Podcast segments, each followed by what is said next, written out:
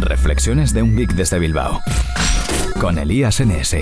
Ordenadores, teléfonos móviles, gadgets, todo tipo de cacharros. Tecnología en estado puro. ¿Y de la que nos gusta? Reflexiones de un geek desde Bilbao. El podcast de Elías NS. Buenas a todos y bienvenidos a Reflexiones de un geek desde Bilbao. Soy Elías Gómez, también conocido como Elías NS en Twitter y en la mayoría de redes sociales. Y hoy la noticia del día es el Essential Phone, el nuevo teléfono de la nueva compañía de Andy Rubin. ¿Y quién es Andy Rubin? Pues Andy Rubin es el cofundador de Android. Cuando Google compró Android, Andy Rubin pasó a formar parte de, la plantilla de Google y tuvo un cargo importante en el equipo de Android.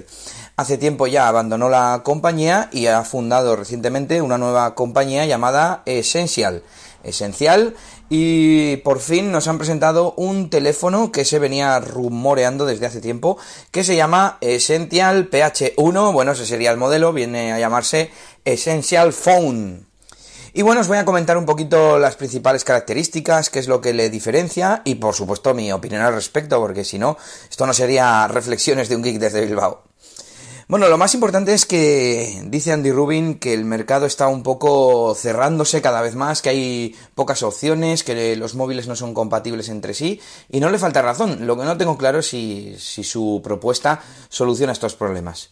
Bueno, vamos lo primero con las especificaciones. Se trata de un móvil de gama alta con especificaciones tope de gama y que también va a traer un precio de gama alta. Bueno, el, peso me ha parecido un poco pesado porque son 185 gramos en comparación, por ejemplo, con mi Honor 8 que son 150. Eh, tiene 128 gigas de memoria interna, 4 gigas de RAM. Eh, lo cual, eh, pues a día de hoy es, es, lo habitual, tampoco es nada del otro mundo. Los 128 gigas de almacenamiento yo creo que no son tan habituales. Por otro lado, el procesador es un Snapdragon 835, que es lo último de Qualcomm, así que por este lado perfecto. Es un octacore, si no me equivoco. Y de batería un poco normalita, una batería de 3040 mAh. Y digo normalita sobre todo porque es una pantalla de 2560 x 1300 y pico, no recuerdo los datos exactos pero una resolución muy alta que nos da una densidad de píxeles de 504 píxeles por pulgada, si no recuerdo mal. Y claro, para una pantalla así, una batería de 3000 mAh quizás se quede un poco corta. Eh, mi Honor 8 es HD y tiene esa batería. Además, la gestiona de maravilla y me dura un montón. No sé con este teléfono cuánto durará esa batería. Bueno, y ahora vamos a las partes especiales, lo que caracteriza a este terminal. Lo principal, el diseño y su frontal. Se parece mucho al Xiaomi Mi Mix. En la zona superior no tiene marco, por supuesto en los laterales tampoco, y tiene todo el marco en la parte inferior. La diferencia principal con el móvil de Xiaomi es que la cámara delantera está puesta arriba, arriba, justo en el medio, debajo del borde, digamos, ocupando un poquito de pantalla y el panel, el panel de la pantalla eh, rodea a la cámara. Por cierto, las cámaras son la delantera es de 8 megapíxeles y mm, luego vamos a ir a la cámara trasera. Eh, en esa cámara delantera son 8 megapíxeles con una buena apertura y bueno, parece ser que he, leído varios comentarios en distintos blogs y parece ser que está trayendo un poco de polémica. Hay gente que le parece una innovación en cuanto al diseño, hay gente que dice que es una aberración. A mí, mm, cuanto menos, me, me, parece un poco chocante, ¿no? Que, digamos, que le robe un poquito de espacio a la pantalla y que esté ahí como visualmente como que estorba, ¿no? Luego quizás con el uso, la barra de notificaciones arriba, con la cámara, pues en el uso en el día a día, mm, no moleste. Estoy pensando ahora que la barra de notificaciones, al fin y al cabo, está dividida ya de por sí. A la derecha tenemos los iconos que están siempre, como puede ser la hora, la batería, el icono del wifi, los, por ejemplo, el Bluetooth, y a la izquierda son más las notificaciones, así que quizás sea incluso un lugar natural para la, para la cámara. Bueno, siguiente cosita especial de este terminal. Eh, los accesorios, la modularidad que, tiene gracias a que en la parte trasera dispone de dos pines magnéticos con los que vamos a poder poner accesorios, eh, bueno, un poco al estilo de los moto, de los mods del Moto Z. Y han presentado una cámara 360 como ejemplo y, bueno, pues simplemente poniéndola sobre el terminal se queda como pegada y ya podemos utilizar el, el accesorio. También han presentado un dock de carga que funciona de la misma manera, lo colocas eh, con los pines y lo que no tengo claro es si la carga es inalámbrica o si se hacía a través de estos pines. Eh, por lo que he leído, la cámara mm, transmite los datos de forma inalámbrica, así que yo creo que el dock también será inalámbrico y que, no sé, los pines simplemente harán que no se, que no se mueva, ¿no? Que lo coloques y rápidamente se vaya a su sitio y, de hecho, que sea carga inalámbrica. Tendré que investigar este punto. ¿Qué más tenemos? Eh, he leído mucho sobre el diseño y los materiales. En lugar de utilizar aluminio, han utilizado titanio, que dicen que es más resistente. Eh, tenemos reforzado este diseño en la parte frontal con Gorilla Glass 5 para para evitar arañazos y otros deterioros. Y en la parte trasera eh, tenemos cerámica, que mm, realmente no sé si es simplemente un tema mm, de diseño, un tema estético, o hace alguna función de resistencia o de durabilidad. Eh, no han diseñado, no han presentado fundas y parece ser que, según dicen, este móvil es, bueno, no indestructible, pero muy muy resistente y es algo que a mí me encantaría ver, por fin, un móvil aunque al que no le hagan falta mm, eh, fundas ni otro tipo de protecciones. Y si además tenemos que es un diseño con materiales premium y pues muy elegante, pues mejor que mejor. Y bueno, por último, la cámara que comentábamos antes, que es una cámara con doble sensor, dos cámaras detrás. Son cámaras de 13 megapíxeles y una, uno de los sensores es monocromo para que podamos eh, tener más contraste y estas cosas que, que mejoran las imágenes, las fotografías que tomamos y bueno, es algo que mi Honor 8 tiene y tampoco me parece gran cosa. Además, todos los teléfonos están empezando a traer doble cámara. Pero bueno, está, está bien que traiga esta funcionalidad, este componente, para que podamos hacer fotos más espectaculares. Es, a mí me encanta utilizar la profundidad de campo. El blanco y negro no lo suelo utilizar, ya me voy a preocupar más.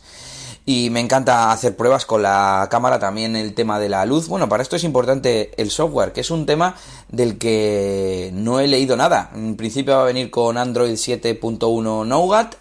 Y espero, yo espero y confío en que haya alguna funcionalidad especial en cuanto a software, porque si no, solamente mm, con estas especificaciones técnicas, pues es un poco lo que leía por ahí en los blogs, ¿no? Que sí, muy bien, muy bonito el teléfono, gama alta, pero no solventa ninguna de las mm, problemas que Andy Rubin ha mencionado.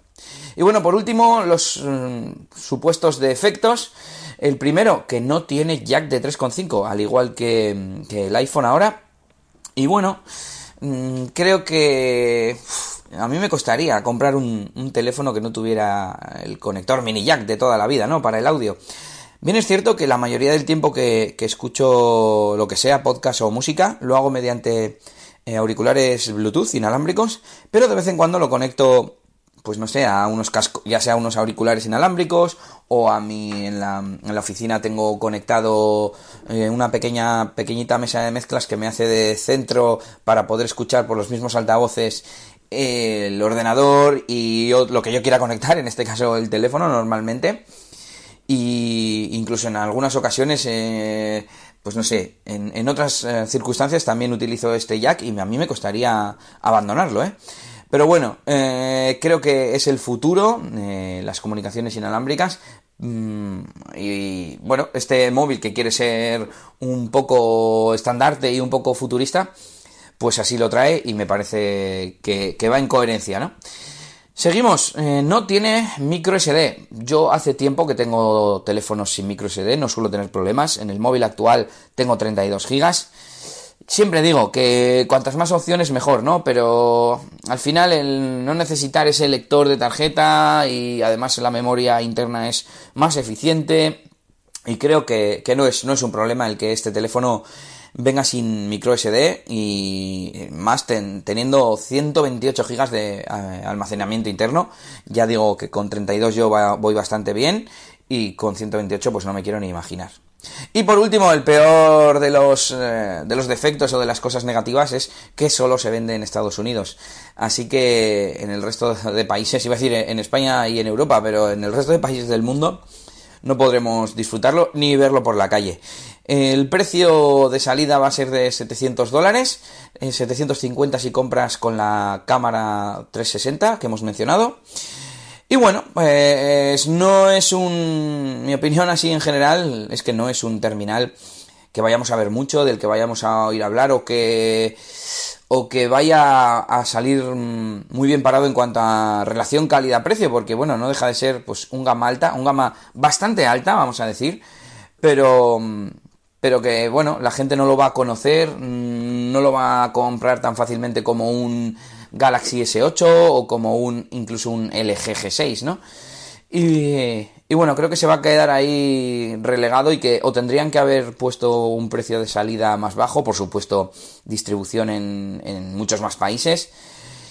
O, no sé, veo que se va a quedar un poco ahí entre Pinto y Valdemoro, ¿no? Ni, no es ni, ni una gran... Es un gran teléfono, es un gran terminal, pero que no va a ser una oferta que llame al gran, al gran, público y que solo se lo van a comprar, bueno, pues unos pocos geeks que quieran probar el terminal y echar un vistazo. Y me da un poco de pena, pero bueno, seguiremos la pista de esta nueva compañía de Andy Rubin a este nuevo terminal y parece, parece que van a sacar cosas modernitas a ver qué, qué nos traen en el futuro. Y nada, ya sabéis que os invito a que dejéis vuestros comentarios en iVoox, eh, vuestras reviews de 5 estrellas, como se suele decir en iTunes, en ahora Apple Podcast, ¿no? Y por supuesto que os suscribáis y que paséis por mi página web, eh, eliasgomez.pro. Un saludo y hasta la próxima. Esto ha sido todo por este capítulo. Pronto, Elías tendrá más cosas de las que hablaros en Reflexiones de un Geek desde Bilbao. Hasta la próxima. Y recuerda que puedes buscar a Elías Gómez en Google Plus o en Twitter, arroba ElíasNS.